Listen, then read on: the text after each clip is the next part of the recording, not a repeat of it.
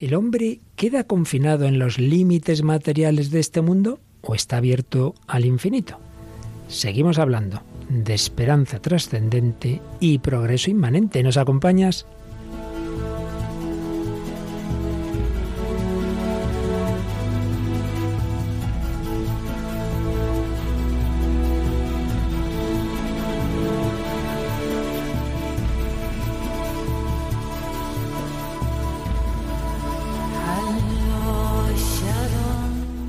Hombre de hoy y Dios, con el padre Luis Fernando de Prada.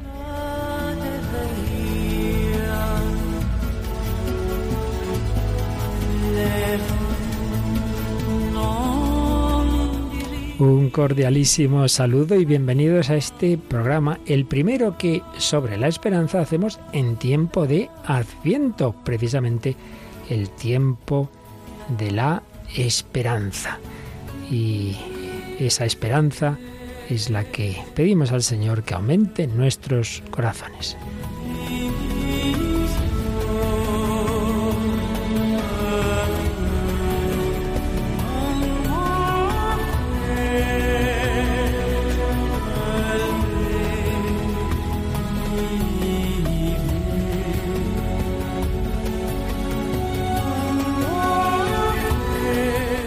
Esperanza, esperanza trascendente, esperanza inmanente. Seguimos hablando de todo ello, como siempre con Paloma Niño. ¿Qué tal, Paloma? ¿Hemos empezado bien ese adviento? Lo hemos empezado bien, además que es el tiempo, para mí, uno de los tiempos más bonitos, ¿no? El tiempo de la espera, de la esperanza. Lo es, sin duda. Y hemos estado esperando a ver si llegaba Mónica. Y ha llegado Mónica del Álamo Toraño. ¿Qué tal, Mónica? Muy bien, menos mal que no ha fallado vuestra esperanza. Muy bien dicho. Bueno, y tampoco fallará en todas las cosas buenas que hoy traemos a este programa. Seguiremos comentando ese artículo, esa conferencia tan estupenda del profesor Iturrioz sobre las modernas escatologías intramundanas. Tenemos música, Paloma, de, de una parejita que son hermanos, me parece, ¿verdad? Sí, dos hermanos eh, conocidos como Calle París y vamos a escuchar su canción Te esperaré. Claro, todo en sintonía con la esperanza. Y una película norteamericana que, bueno, como todas las películas o muchas de las que traemos, no es que sean maravillosas, pero que tienen siempre enseñanzas y concretamente para el tema de hoy. ¿Qué película nos traes, Mónica? La película se llama Click. Vale, click, así, un click. sí realmente muy gráfico. Pero la cosa tiene bastante, bastante miga. Y una cosa que tiene mucha más miga es el testimonio que nos traes también. Sí, que es un testimonio de conversión de Joseph Adel conversión desde el Islam. Desde el Islam al cristianismo en Irak. Bueno, y todo ello culminará en una canción muy propia de este tiempo de Adviento. Pues esto y mucho más, como siempre, en el programa que hoy comenzamos.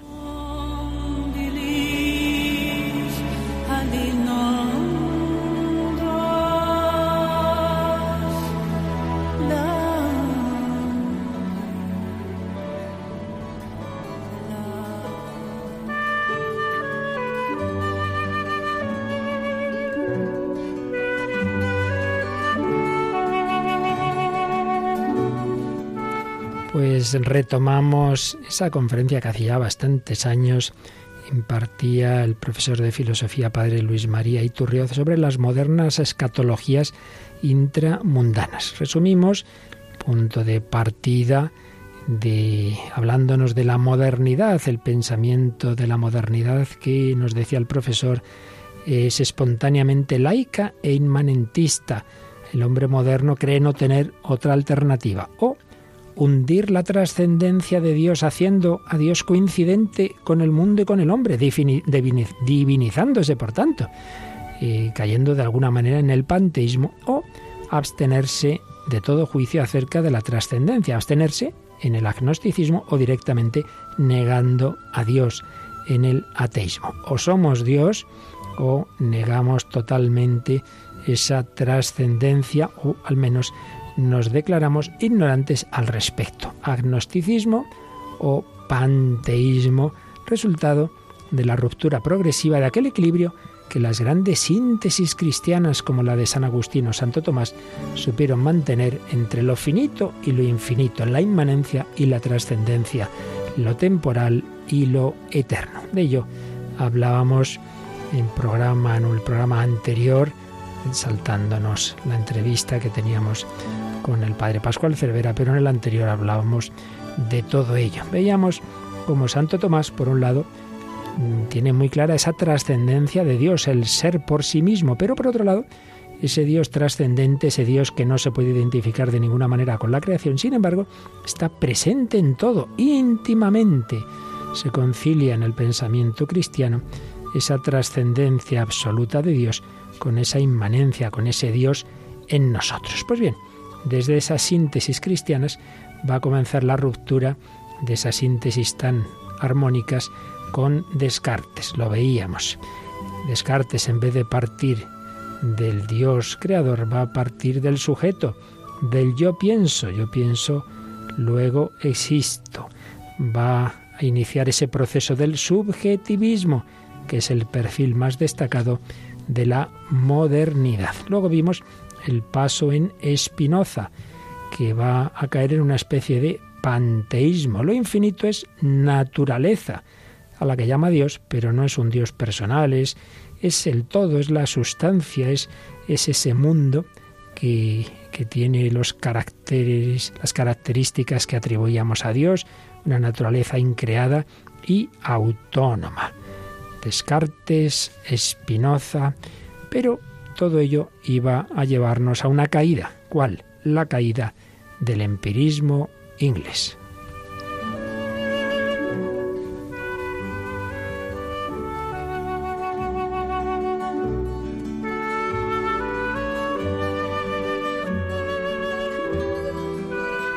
el empirismo inglés. Si Descartes y sobre todo Spinoza tenían tanta confianza en ese poder de la razón. Por el contrario, esos filósofos ingleses que llamamos empiristas van a insistir en los límites del conocer humano, en ese juego entre lo infinito y lo finito y lo limitado.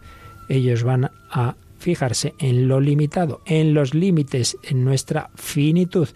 Tenemos a un hombre prototípico, a Hume, David, Hume, eh, para el cual lo importante en el hombre es que viva despreocupado, gozando de los placeres que le va ofreciendo la existencia en medio de objetos sensoriales.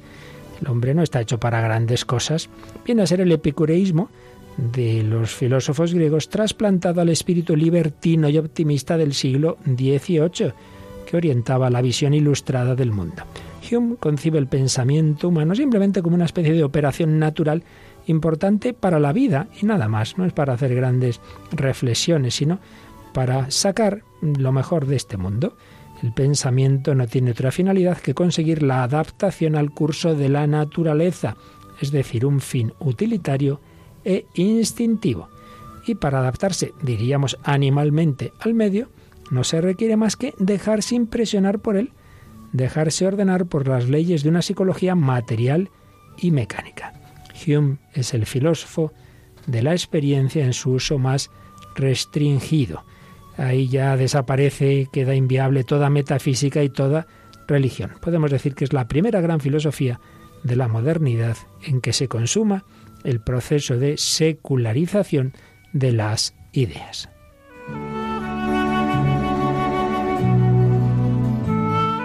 Si el racionalista, Descartes, Spinoza, no conoce límites en su capacidad de conocer, en último término, porque lo sostenía Dios, al empirista, en cambio, le está vedado el conocimiento de todo aquello que no sea sensible. Todo lo que no sea sensible, todo lo que no me entre por los sentidos, bueno, eso dejémoslo de lado, no existe o, o no nos afecta. Utilizando a Dios, dice el padre Iturrioz, el primero, el racionalista, se hace dogmático, prescindiendo de Dios. El segundo se profesa escéptico. En su dogmatismo aquel rebajó la trascendencia de Dios, haciendo de Dios eh, nuestro mundo en el fondo. Haciéndole de menos, el empirista se afirma en su propia finitud y pretende ser feliz en ella. Quedémonos con este mundo limitado, seamos felices en él, no nos hagamos demasiadas ilusiones, no pensemos demasiado se ha frustrado una concepción adecuada del humano. Y todo esto va a dar paso, realmente está de trasfondo del ordenamiento capitalista de la vida. Adam Smith y David Ricardo, los clásicos del capitalismo liberal, son seguidores de Hume. Y a través de David Ricardo también lo va a ser Carlos Marx. Una crisis profunda se anuncia ahora. La ilustración dieciochesca exalta el poder de invención del hombre, pero sin reconocer al trabajo sus justos valores, provocando la masificación proletaria.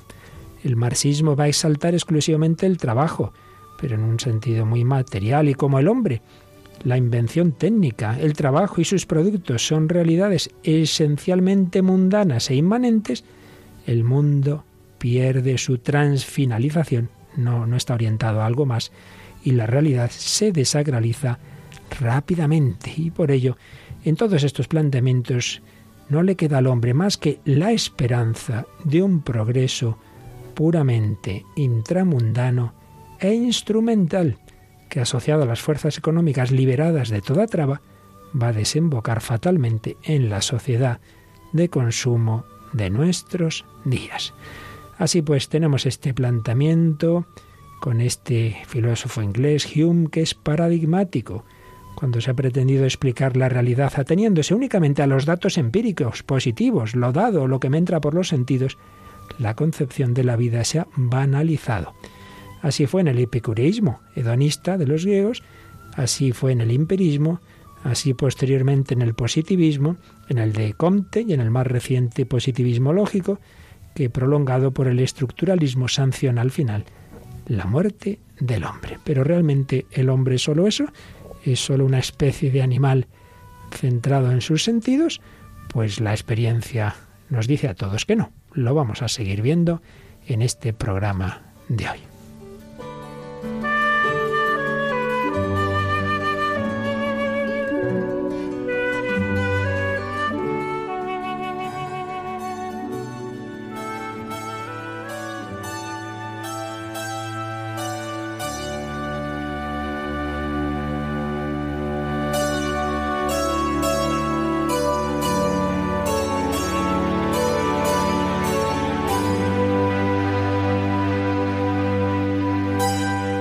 Pues sí, queridos amigos, aquí seguimos en Radio María en El Hombre de Hoy y Dios. El hombre es un ser limitado, nadie lo duda, pero tenemos un alma, un espíritu abierto al infinito y tenemos siempre esa duplicidad.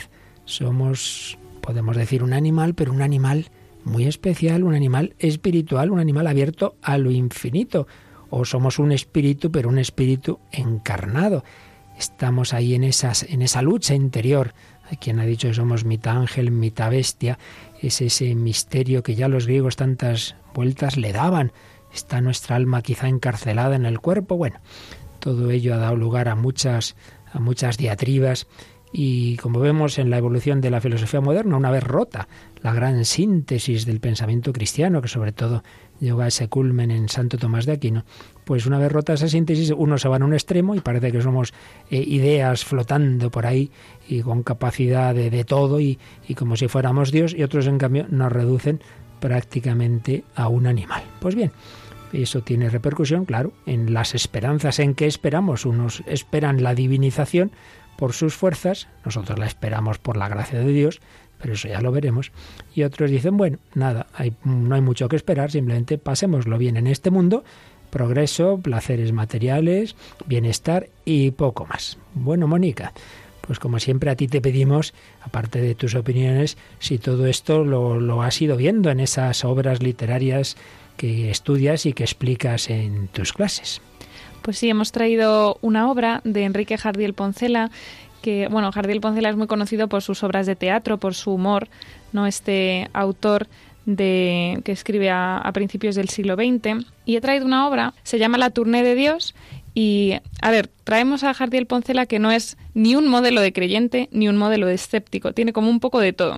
Uh -huh. Entonces, en esta obra eh, hace, bueno, es eh, se imagina ¿no? que Dios viene al mundo, viene a visitar el mundo y entonces, bueno, aprovecha para criticar muchas cosas eh, lo hace con bastante elegancia, de decir, yo cuando, si alguien, cuando alguien habla de las novelas anticlericales de principios de siglo, a mí me entra la risa porque lo comparas con cualquier programa de televisión actual y dices, por Dios, si esto es súper piadoso, agua ¿no? bendita, sí. Entonces, bueno, lo primero que deja muy claro Jardín Poncela es que este no es un libro antirreligioso, de hecho la dedicatoria es Adiós, que me cae muy simpático.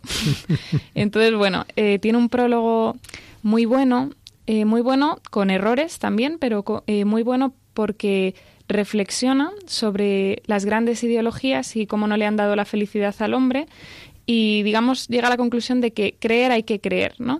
Que de alguna manera nada llena al hombre salvo Dios. Él mismo critica mucho muchas cosas de la práctica religiosa y, y, de hecho alguno pues se puede sentir muy ofendido al leer la novela porque por ejemplo critica los no cree nada en, en, los milagros en la actuación de Dios en la vida dice pues eso por rezar no se va a curar un niño. Y tú dices ah no entonces bueno digamos que tiene ese tinte escéptico inmanentista pero también tiene como una parte trascendente que es curiosa porque, porque bueno, estamos acostumbrados a, a, movernos en este escepticismo total de que no, Dios no puede existir porque todo es material y todo tal y todo cual. Y él, sin embargo, dice todo lo contrario. Además, como es un humorista, humorista, brillante, realmente lo hace pues con mucha gracia. Entonces he traído un fragmento del principio. En el principio está explicando por qué esta novela no es una novela antirreligiosa.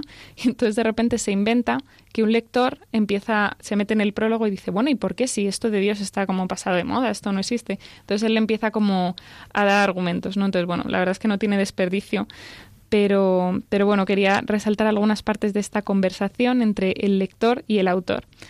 Eh, bueno, critica eso, como he dicho, las grandes ideologías, el marxismo y demás, y, y bueno, dice, entonces, dice el lector, si en el mundo se hacen imposibles la igualdad, la fraternidad y la libertad, que fue la Revolución Francesa. Y el autor dice, un match de pasiones confusas, una lucha de vanidades oratorias. No importaba morir, porque al pie de la guillotina el verdugo daba siempre tiempo para hacer una frase.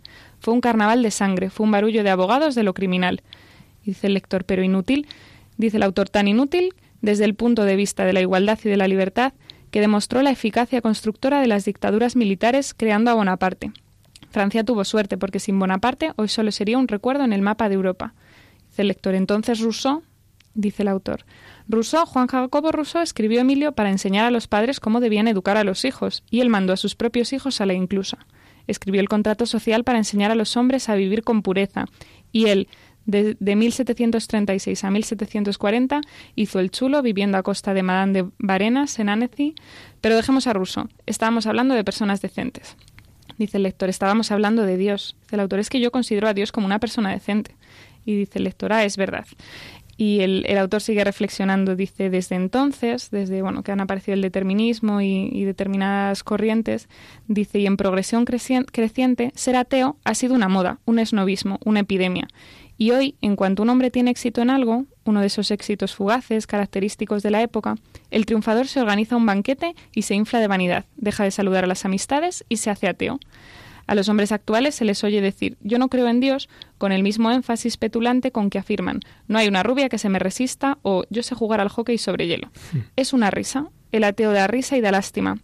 Como da risa y da lástima, el hombre que asegura que no necesita de nada ni de nadie para vivir, como el que afirma que no me enamoro nunca, como el que dice no he estado enfermo jamás, sigue su reflexión y dice no existe un solo ser que no atraviese por instantes de, de debilidad no hay un solo hombre que se baste a sí mismo. El individuo más encopetado se ve obligado un día a esconderse debajo de un diván. El emperador más poderoso, el apóstol más puro, el genio más universal, sufre alguna vez un cólico que le obliga a pasarse toda la noche gimiendo y revolcándose en sudor frío. El hombre es una pobre criatura inerme y sin embargo cada vez es más soberbio y está más orgulloso de sí y prescinde más de todo apoyo y se siente más autónomo. Aquí luego hace como esta crítica que yo digo que aquí se ve su, su inmanentismo. Dice, es posible que Dios no sea necesario para vivir. Dios no va a influir naturalmente para que triunfe un credo político, para que un ejército venza o para que un ciudadano gane las oposiciones a la beneficencia municipal. Dios no va a influir para que un niño se le cure la tosferina. Bueno, eh, se mete así un poco con, con los milagros, con la piedad popular, pero luego viene una reflexión muy interesante. Dice, pero cuando todo se hunde alrededor de uno, cuando se advierte la total soledad en que se vive, cuando se percibe la inmensa inanidad de la existencia, entonces, ¿a quién se va a volver los ojos? ¿A Carlos Marx? ¿Al presidente del Sindicato de la Madera? ¿Al doctor Marañón? ¿Al obispo de Canterbury? ¿Al director de Isbetzia? Y no me digáis que hay hombres que no atraviesan por esas crisis desoladoras. El creyente es capaz de decir yo creo dirigiéndose solo a su propia conciencia, pero cuando el ateo dice yo no creo, se dirige siempre a un público.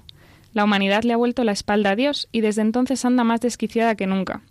Pero al decir que la humanidad le ha vuelto la espalda a Dios, uno no acusa a la humanidad de haber dejado de darse golpes de pecho, ni de haber olvidado el agua bendita, o el ir a misa, o el rezar ante un Cristo. De lo que uno acusa a la humanidad es de haber abjurado de todas las cualidades espirituales, que es lo mismo que decir divinas. La humanidad, al sacudirse el suave yugo del espíritu, ha caído bajo el yugo implacable del destino. ¿Dónde está la resignación? ¿Dónde está la humildad? ¿Dónde está la confianza en sí mismo? ¿Dónde está la serenidad? ¿Y la alegría por la alegría? ¿Y el esfuerzo individual? ¿Dónde está el concepto riguroso del deber? ¿Y el no esperar más de lo que puede esperarse? ¿Dónde está, en fin, la sencillez? No sé dónde está, pero la verdad es que todo eso ha desaparecido del planeta. Bueno, eh, lo dejo aquí, pero es la verdad es un conjunto de reflexiones así muy curiosas de bueno, él critica mucho a la humanidad, ¿no? Dice que toda esta carencia de espiritualidad ha llevado a que en la humanidad pues estemos todo el rato quejándonos, todo el rato sin ser felices, todo el rato exigiendo derechos, todo lo que yo me merezco, todo lo que todo el mundo hace mal. Y, y, es eso muy curioso, ¿no? Como él ante la soledad o ante el vacío del hombre que todos sentimos de vez en cuando, pues él dice, es que es Dios el único que puede llenar eso, ¿no? Entonces, dentro de su escepticismo y de que tampoco era lo más ortodoxo de este mundo, es buenísima la reflexión que hace. Muy, muy interesante. Además, mira, salen varios temas de los que hemos mencionado, ¿no? Esa dualidad que hay en el hombre, de, de esos límites, ciertamente, pero que no le basta lo material, esa apertura a lo infinito, esa idea de que el hombre sin Dios, la humanidad sin Dios, está desquiciada. Y algo también muy interesante, que no sé si hoy nos dará tiempo a tocar, y es que el siguiente paso en la filosofía moderna fue Kant, que intentó una moral autónoma, una moral sin Dios, pero García Porcela dice, sí, sin Dios, ¿dónde está la humildad? ¿Dónde está esto? ¿Dónde está lo otro? ¿Verdad? La dificultad de unas virtudes sin Dios. Pero como siempre que nos subimos, intentamos bajar ya algo todavía más, que nos entra más por los sentidos en este programa que hemos hablado del empirismo, que la misma literatura, y es la música contemporánea. Y aquí tenemos a nuestra Paloma Niño, que nos trae una canción actual. Sí, vamos a escuchar, como hemos dicho al principio del programa, la canción Te esperaré, que es de un grupo llamado Calle París. Eh, está formado por dos hermanos, Patricia y Paul, que son eh, procedentes de Madrid, pero hijos de un cantante francés y, su madre también natural de Cataluña, es decir, de padre francés y madre española. Y ellos, pues, eh, desde pequeños, como eran de familia de músicos, empezaron a componer, a escribir, a tocar instrumentos, deciden hacer algo juntos, a ver qué tal, qué tal les va y forman este grupo, Calle París.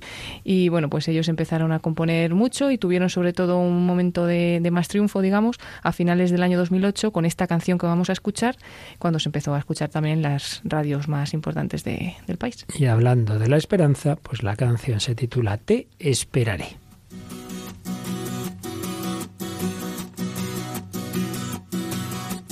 Era pequeña y sentía tanto amor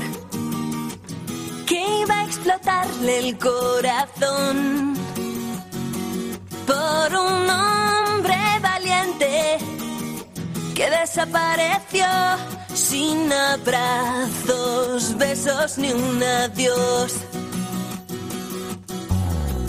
Guardaba cartas sin contestación. Hacía planes para dos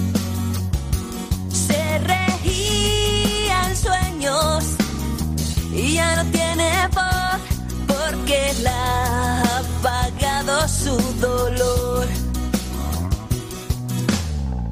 Dos ojos secos le buscan sin parar la boca triste que ya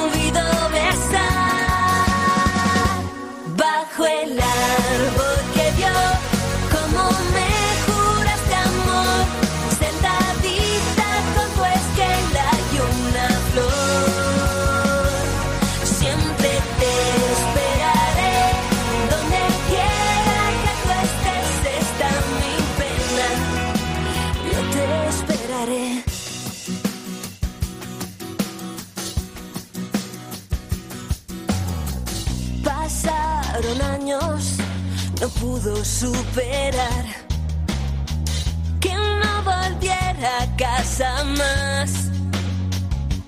La creía loca, quería descansar y en otoño dejaba de luchar.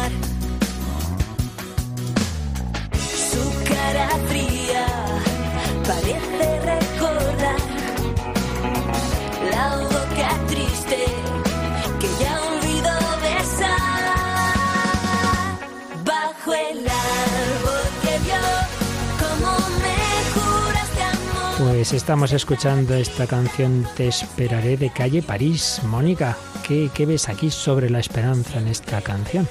Pues la verdad es que es una canción muy triste, ¿no? Con una esperanza muy eh, centrada, pues eso, en, un marido, un novio, ¿no? Que nunca vuelve. Ella le espera, le sigue esperando, pero al parecer, pues eso, parece que ha muerto, ¿no? En, quizá en, la guerra. Y, y eso, ella sigue esperando, sigue esperando, pero luego, bueno, pues como que se rinde, ¿no? Llega un momento que, que deja de luchar, que deja de, de esperar. También porque, bueno, la esperanza es verdad que lo que tiene ponerla en a lo mejor algo limitado es que, que se acabe, ¿no? Por eso es verdad que, que cuando uno pone la esperanza en el amor, aunque sea amor terreno, a través de Dios, sí que esa esperanza se hace como más eterna, ¿no? Aquí sí que se queda un poco en la esperanza inmanente, aunque sea esperanza, ¿no? Sin duda. Pues era esta canción Yo te esperaré de calle París, pero vamos a bajar todavía poquito más si cabe, y es que, claro, sin imágenes no es lo mismo que cuando vamos al cine, pero es verdad que, que el cine tiene esa capacidad de, de, plasmar ideas que pueden resultar abstractas eh, en una escena y enseñarnos mucho. Y por eso vamos a oír algunos cortes de una película que también tiene que ver con lo que estamos hablando a un nivel filosófico, ¿verdad? De esas esperanzas del hombre, de lo empirista, lo, sensorial, lo material, eh, llevado a la vida ordinaria, que es lo importante en nuestra vida. El trabajo, la familia, el dinero, el amor y en último término la vida eterna. Bueno, pues ¿qué tiene que ver todo esto con la película Click? Pues la película Click, que es una película estadounidense de, de 2006 dirigida por Frank Corazzi y que está protagonizada por Adam Sandler y Kate Beckinsale, eh, narra una historia de un, de un arquitecto ¿no? que trabaja muchísimo, que lo que su obsesión es conseguir dinero, más dinero, mejor eh, puesto de trabajo para dárselo a su familia, para darles un mejor nivel de vida a su familia y por eso nunca está con ellos, no está tan enfrascado en este trabajo que, que eso todo el rato está posponiendo planes, no va pues a eso a las competiciones de natación de sus hijos, a esas cosas por el trabajo. Y se Ese ve error tan típico, ¿verdad? De por darle cosas buenas a mis hijos no estoy con ellos, con lo cual no le estás dando lo principal, ¿no? Que Sí, es tu además, presencia. también se ve esto, ¿no? Que el centrarse tanto en lo material hace que se vuelva, pues eso, como muy mm, obsesionado con el placer, con el disfrutar, con el tener el mejor nivel de vida en, en el sentido, pues eso, económico, de, de tener placeres a tu alcance y demás. Y todo empieza porque él está buscando un mando a distancia que controle, pues todo, que controle el garaje, que controle el tal. Pero cuando va a comprarlo se le ocurre decir la frase, quiero un mando que simplifique mi vida y le quite las complicaciones. Y entonces le escucha una persona y le dice, pues mira, tenemos este mando, una persona que se llama Morty, que luego eh, va a resultar ser un personaje eh, muy importante porque es el ángel de la muerte.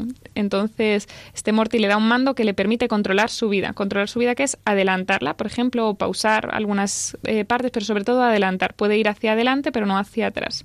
Puede ir hacia atrás para mirar el pasado, pero no para volverlo a vivir. Entonces él se da cuenta de que, hombre, las discusiones con su mujer pues se las puede saltar porque son un rollo. Que, uff, esto, ayudar a mis hijos en esto, también me lo puedo saltar. Lo rebobino, ¿no? Rebobina como las cosas que le molestan y le duelen y además como no está acostumbrado a esperar, o sea, como no está, como le fastidia esperar, pues también, por ejemplo, el ascenso que él tanto desea, pues también lo quiere avanzar. Entonces, eh, vemos que al final se quiere, va pasando su vida sin darse cuenta. Y, y, bueno, hay reflexiones muy interesantes. Entonces, el primer corte que tenemos es una conversación con este Morty. Él no sabe, evidentemente, que es un ángel, cree que es un vendedor normal. Y entonces le está diciendo, jo, esto es lo mejor que me ha pasado, tal. Y es que quiero avanzar hasta mi ascenso. Me han dicho que en seis meses me ascienden. Y es que quiero avanzarlo, es importante. Y el otro le empieza a hacer como que reflexione, ¿no? Que reflexione sobre este tema, porque es re rebobinar seis meses de su vida, que es mucho tiempo, ¿no? Estar como desconectado. Entonces vamos a escuchar este primer corte. ¿Has considerado las consecuencias de lo que estás planteándote hacer? Sí. ¿Qué opinas? ¿Que no lo haga? Es tu vida. Lo que hagas con tu mando es cosa tuya, Michael. Lo sí, solo. Estamos hablando solamente de un par de meses. Los paso con avance rápido y ¿qué me pierdo? ¿Un corte de pelo y 30 discusiones? ¿Tú has visto al duende, Michael? ¿Eh? El de ese anuncio de cereales. Son mágicos y deliciosos, ese. Correcto. Siempre está buscando una olla llena de oro al final del arco iris. Pero cuando llega allí y al fin la encuentra, solo hay copos de maíz.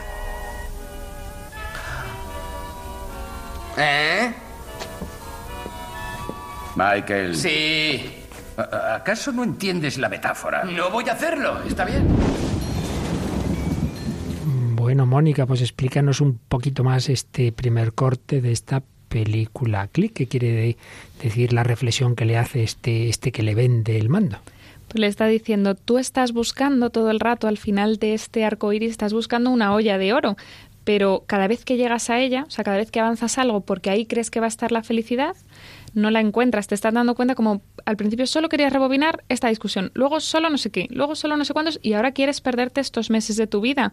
Ten cuidado porque si te das cuenta que nada te sacia, eh, es que esto va a seguir así para siempre, le está diciendo un poco, ¿no? Entonces, una Ujú. reflexión muy curiosa sobre la- dónde ponemos la esperanza y, y cómo es verdad que esto, sí, y la cómo en lo limitado siempre nos queda esa sed, ¿no? De decir, y, y además también, además de esa sed, nos queda como esa especie de esperanza un poco eh, inmanente de decir, bueno, pero en lo siguiente lo voy a conseguir, Mm. ¿no? Bueno, va avanzando la película. mm, Intentamos no destriparla demasiado, aunque siempre un poco no tenemos más remedio. Pero hay un momento que creo que realmente es muy, muy ilustrativo para todos nosotros y que creo que nos puede enseñar mucho. El segundo corte que nos traes, ¿nos lo introduces? Sí, es eh, justo le va a decir su hijo, Ben, que ya es mayor, ya es arquitecto y demás, le va a decir que, que su padre ha muerto.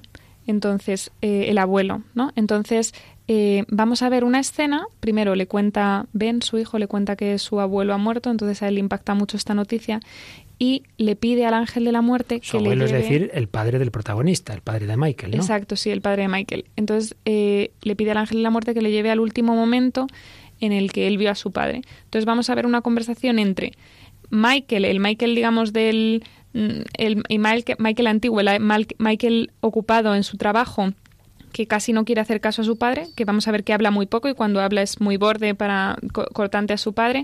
Vamos a ver al Michael de del el Michael converso entre comillas, Michael que se está dando cuenta de todo lo que ha perdido, que es como el que está que está recriminándose a sí mismo. Lo que pasa es que es la misma voz y entonces sin imágenes es como un poco difícil de seguir, pero digamos que el que recrimina es el Michael converso al Michael antiguo, al Michael enfrascado en su trabajo. Y luego vamos a ver al abuelo evidentemente y al hijo, a Ben, que también estaba presente en este momento. Pues escuchamos este, este corte. ¿Por qué debo sentarme? Toma, papá, bebe. Vale, Venga. que beba agua. Hala, ya he bebido. ¿Qué pasa? El abuelo murió, papá. Hace ya bastante tiempo.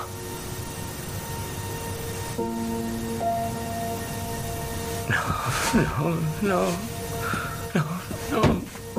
No digas eso. ¿Dónde estaba yo? ¿Estás llorando? ¿Qué pasó? Nada. Sencillamente se hizo viejo. Así es la vida. Se nace, se vive y se muere. Es... Ay, mierda, tengo Oye, que espera. Susi, retrásame la reunión. No, ve a la reunión. De verdad, por qué solo estoy mareado por, por la operación. De verdad. Vas a hacerme llorar. No tienes por qué irte.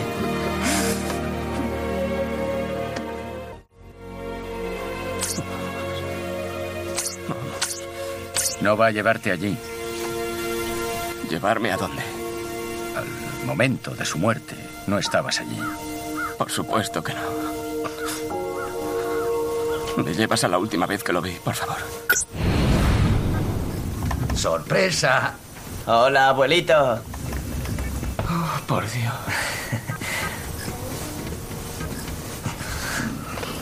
¿Cuándo te has vuelto tan guapo? Eh, Michael, tengo una buenísima idea. Tu madre sale con sus amigas esta noche y me he dicho, ¡uh, menuda oportunidad! Tú, Ben y yo podemos aprovechar para salir de juerga. No puedo. ¿Cómo que no puedes? Tendrás que cenar, ¿verdad? Salgamos y piropeemos a las nenas. Yo firmo, abuelo. ¿Ves? Él firma. No sé qué significa, pero él firma. Eh, por favor. No me levantes el dedo. Hagamos un trato. Si vienes, te enseño el truco de la moneda. Pero tío, mírale. Te contaré el secreto. No, papá.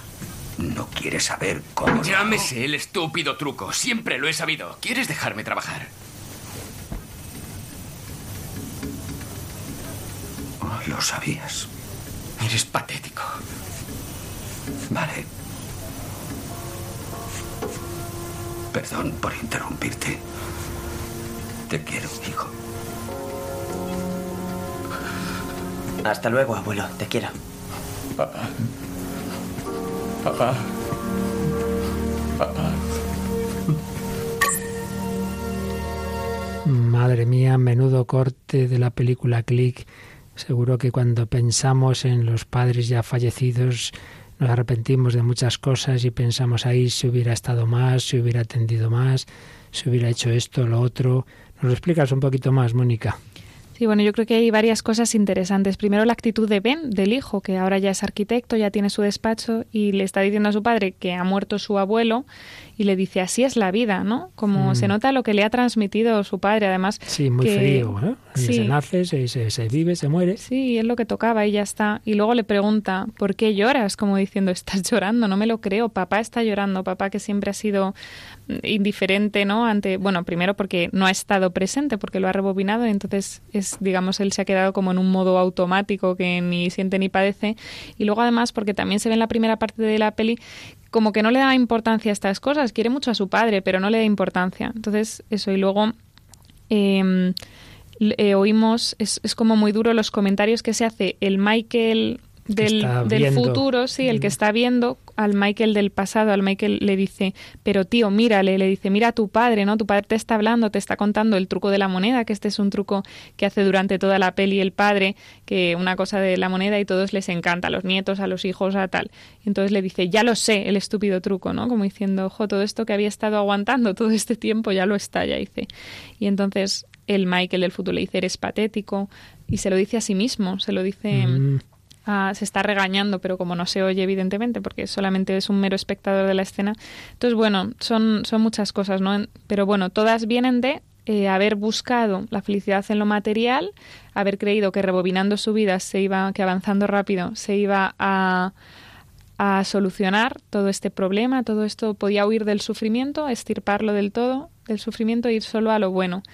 Y, al final, pues eso se pierde. La muerte de su padre, el haber estado con sus hijos, no le conocen, su mujer se acaba divorciando de él porque dices que no me hace caso, no me atiende, no hay manera de solucionar esto.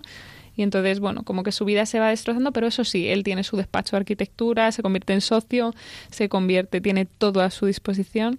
Bueno, su vida cambia. Esto recuerda mucho a ese clasiquísimo de- del cine de Ciudadano Kane, el hombre que triunfa en lo profesional, que muere en un palacio con 50 criados, pero sin, sin nadie realmente que le quiera.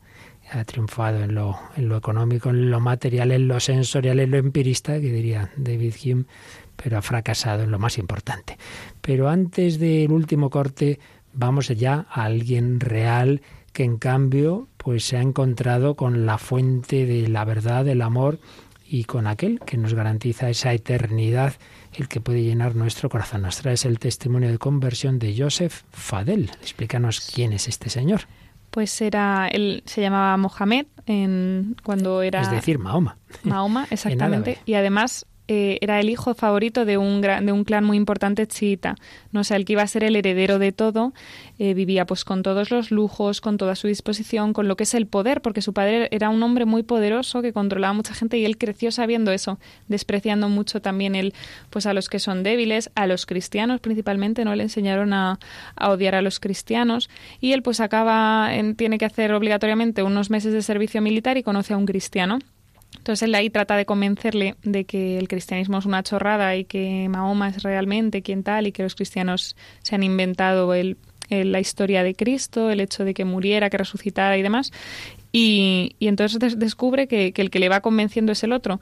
El cristiano que realmente no quiere convencerle, no quieren, hace todo el esfuerzo porque tiene mucho miedo, porque una conversión se considera eh, proselitismo. Entonces es muy peligroso, ¿no? En estos ambientes eh, no sé cómo está ahora mismo la situación en Irak, pero desde luego, eh, vamos, esto es a principios, vamos, esto es en, torno al año 2000, con lo cual tampoco ha pasado mucho tiempo. Y, bueno, se ve como él acaba convirtiéndose y bueno, le casan contra su voluntad porque todo esto tiene que ocultarlo y demás.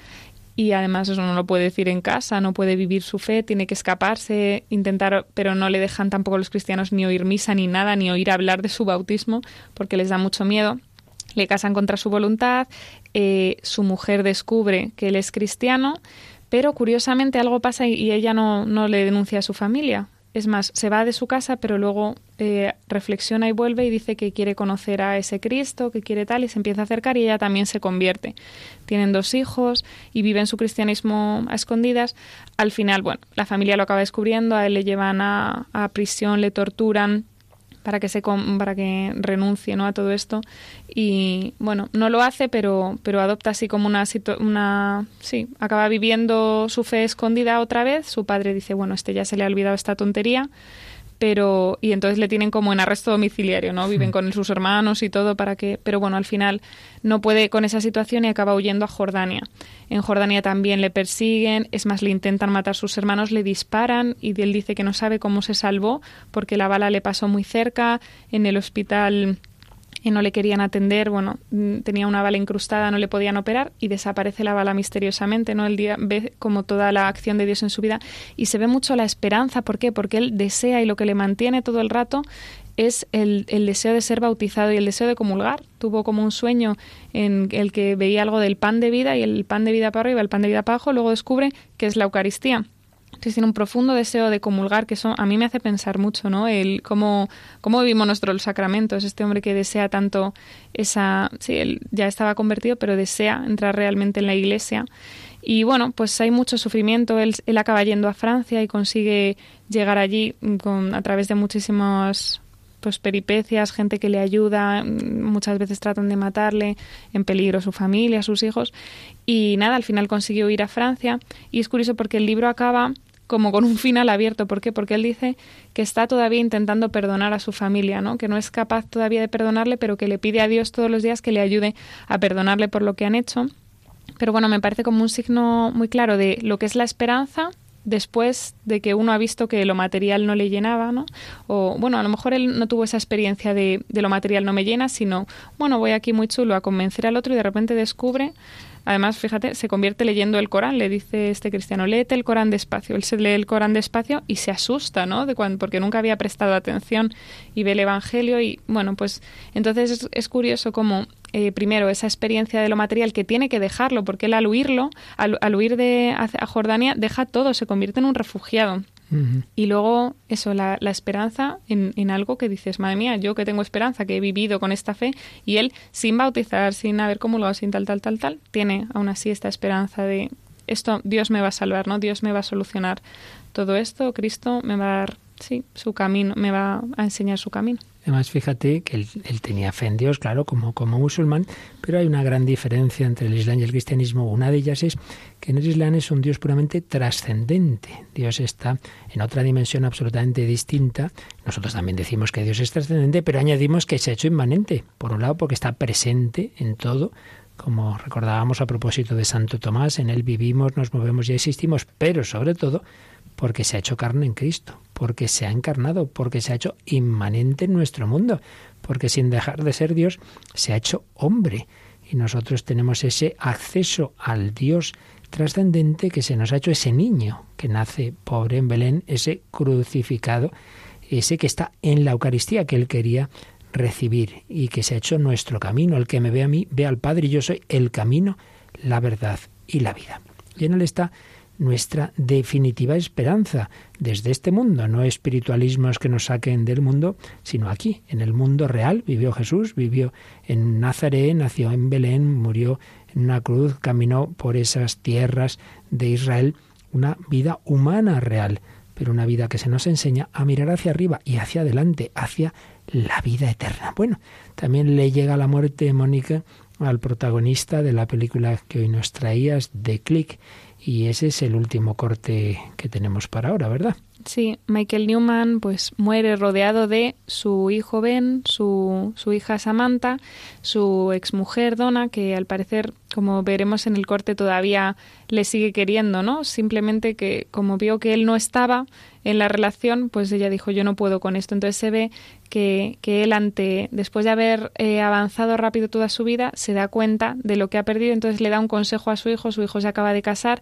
se iba a ir a la luna de miel, pero surge un problema de trabajo y, y él dice, mira, ella lo ha aceptado, no nos vamos a ir de luna de miel, nos vamos después cuando yo solucione este tema. Entonces él le da pues como su último consejo a él, a su hija y a su mujer pues le recuerda una frase que, que pues se- decían ellos siempre, ¿no? Por siempre jamás amor, que era eh, el recuerdo de pues cuando empezaron a salir, cuando se hicieron novios y siempre como que se lo repetían, ¿no? Por siempre jamás amor, como para mantener ese ese amor.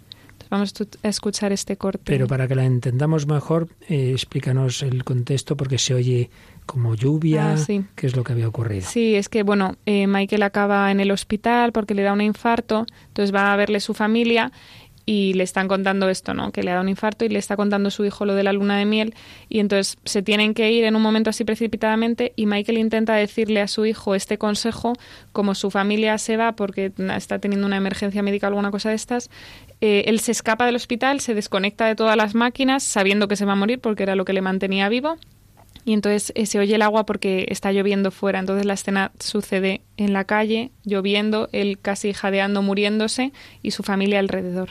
Pues la escuchamos. La familia, la familia, la familia. ¿Qué? La, fa- la familia, siempre. Primero. La familia primero, sí. Luna de miel, luna de miel. Luna de miel, te quiero. Samantha, Samantha, Samantha. No he llegado a los 200, pero te quiero. Te quiero,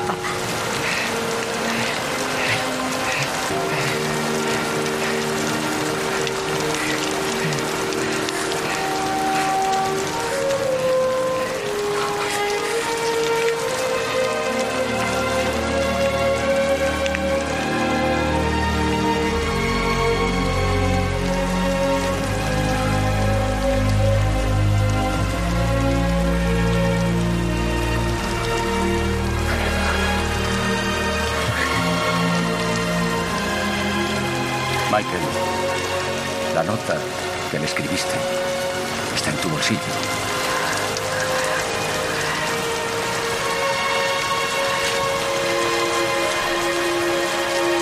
Seguirás queriéndome por la mañana.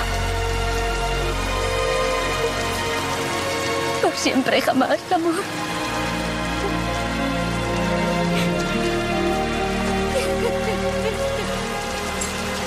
Es hora de irse.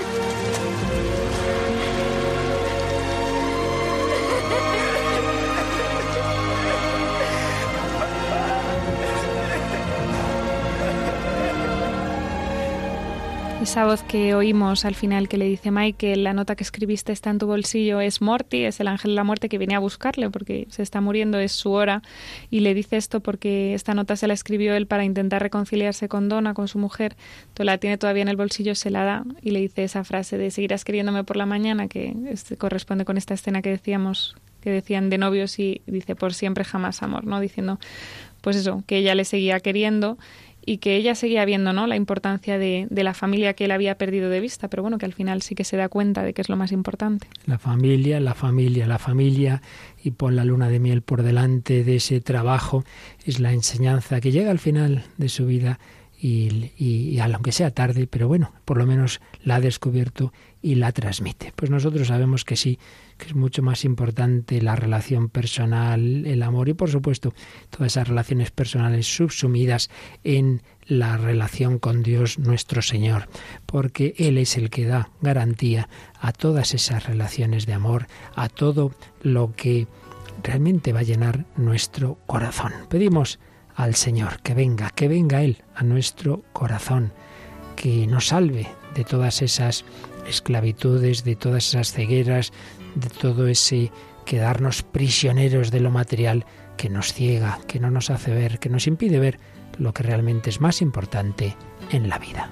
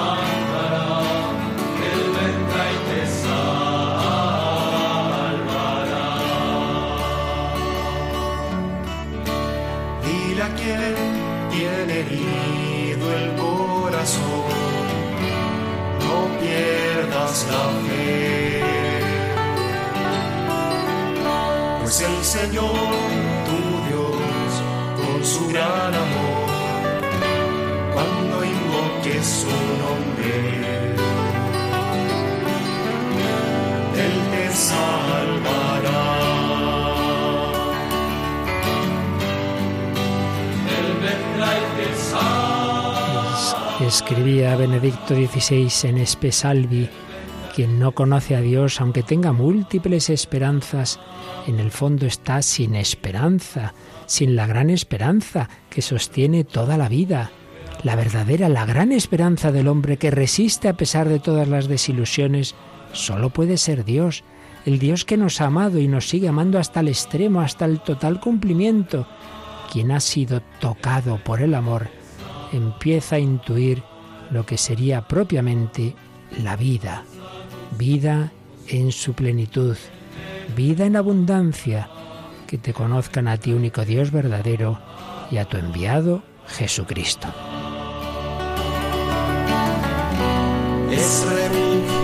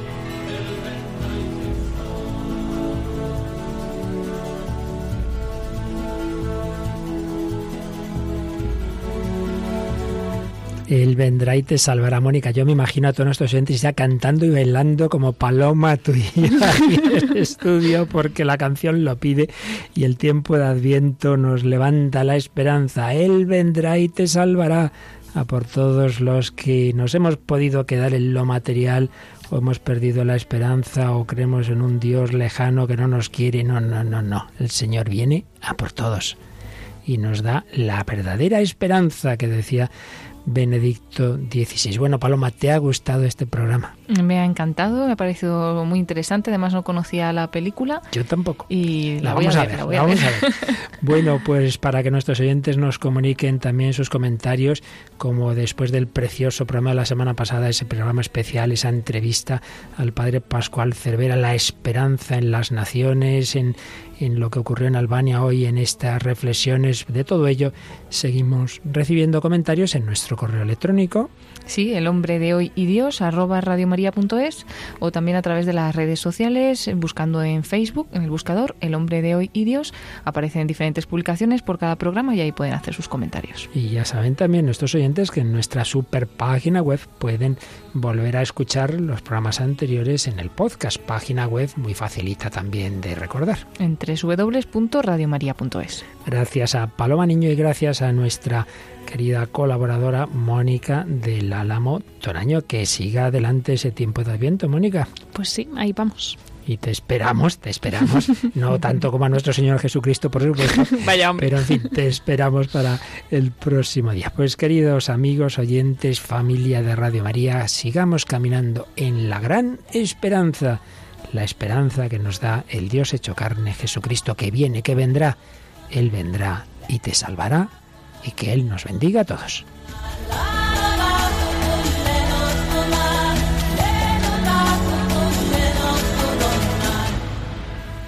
Así concluye El hombre de hoy y Dios, un programa dirigido en Radio María por el Padre Luis Fernando de Prada.